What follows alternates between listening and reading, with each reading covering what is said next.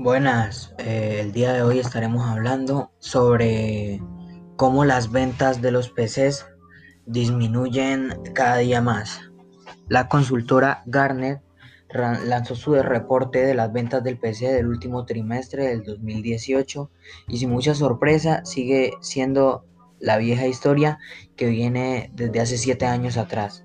Las ventas de computadores de escritorio se hundieron durante el último trimestre, anotando un 1% de caída durante el año.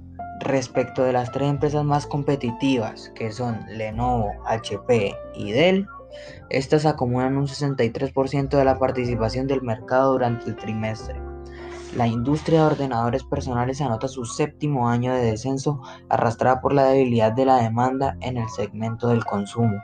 Así los fabricantes vendieron durante el 2018 un total de 259.4 millones de equipos, un 1.3 menos que en el año previo según Garner.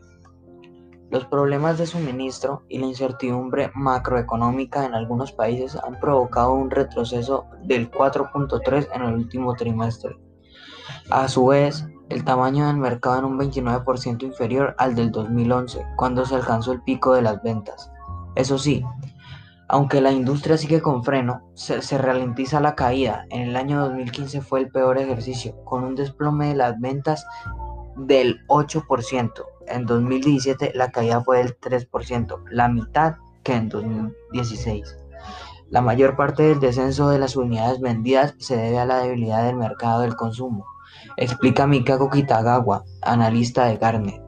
Este segmento, que representó un 49% de las ventas del 2018, supone ahora un 40% puesto que muchas compañías han renovado en equipos para incorporar Windows 10 caída del, 3 del, 3, del 4.3% en el último trimestre.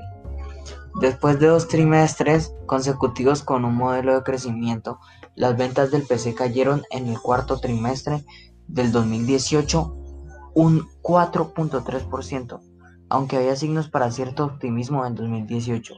Han confluido dos factores que han impactado negativamente en las ventas en la recta final del año.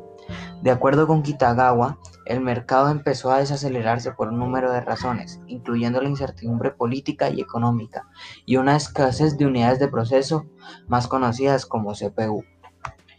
Incluso hubo incertidumbre en los Estados Unidos entre grupos vulnerables de comparadores tales como pequeños y medianos negocios. La demanda de los consumidores permaneció débil durante las fiestas.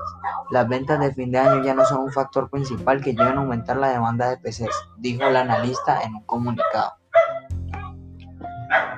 Muchas gracias por escuchar el podcast del día de hoy.